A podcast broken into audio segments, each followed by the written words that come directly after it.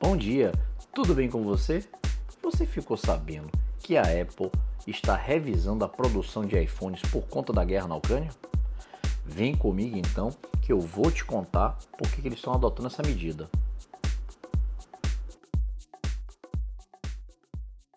A guerra na Ucrânia está mexendo com todas as relações comerciais do mundo, direta ou indiretamente.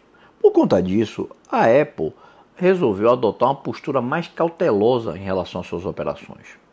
Com medo de que essa invasão gere efeitos econômicos negativos ainda maiores, como o aumento da inflação, a companhia decidiu revisar seus planos de produção por conta e com a preocupação de que a demanda seja reduzida. Uma matéria que eu li no jornal Nikkei, eh, jornal japonês, a Apple teria dito aos fornecedores de componentes que pretende reduzir os pedidos né, de produção do modelo iPhone SE em cerca de 20%.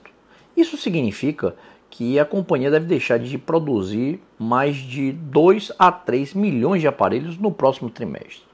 Além disso, ela também informou aos seus fornecedores que pretende reduzir a fabricação dos AirPods, que são aqueles fones de ouvido sem fio, em mais de 10 milhões de unidades. As sanções que estão sendo impostas à Rússia estão trazendo aí uma maior volatilidade no preço de alguns commodities e deve aí com certeza contribuir para uma aceleração dos índices de inflação, gerando uma retração da indústria da tecnologia. A guerra afetou os gastos nos mercados da Europa e no resto do mundo também.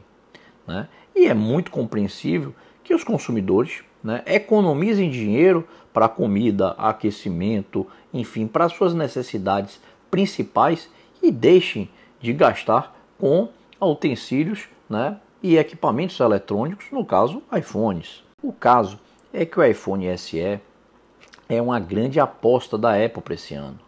A companhia, no momento do seu lançamento, descreveu o iPhone como sendo um iPhone mais acessível, inclusive por conta do preço. Né? Ele custa em torno de 400 dólares enquanto o iPhone 13 custa em torno de 800 dólares. Mas as perdas aí é, da Apple não param por aí, né?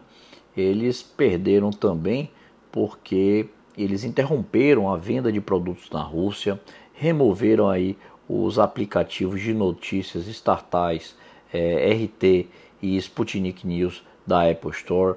É, também a Apple limitou o uso do Apple Pay e desativou funções do Apple Maps é, na Ucrânia. Nós continuamos aqui torcendo para que essa guerra acabe logo e que a gente tente normalizar é, a economia mundial, porque as perdas estão sendo cada vez maiores e os impactos estão sendo sofridos aqui no Brasil, no bolso de todos nós, seja no combustível, seja na alta aí dos alimentos, enfim, são muitas ah, são muitos os impactos que nós estamos sofrendo aqui por conta dessa guerra que já leva aí quase um mês. Vou ficando por aqui hoje e amanhã, como sempre, às 7 em ponto, estou de volta no seu programa Conversa com Gaban. Um forte abraço, fui!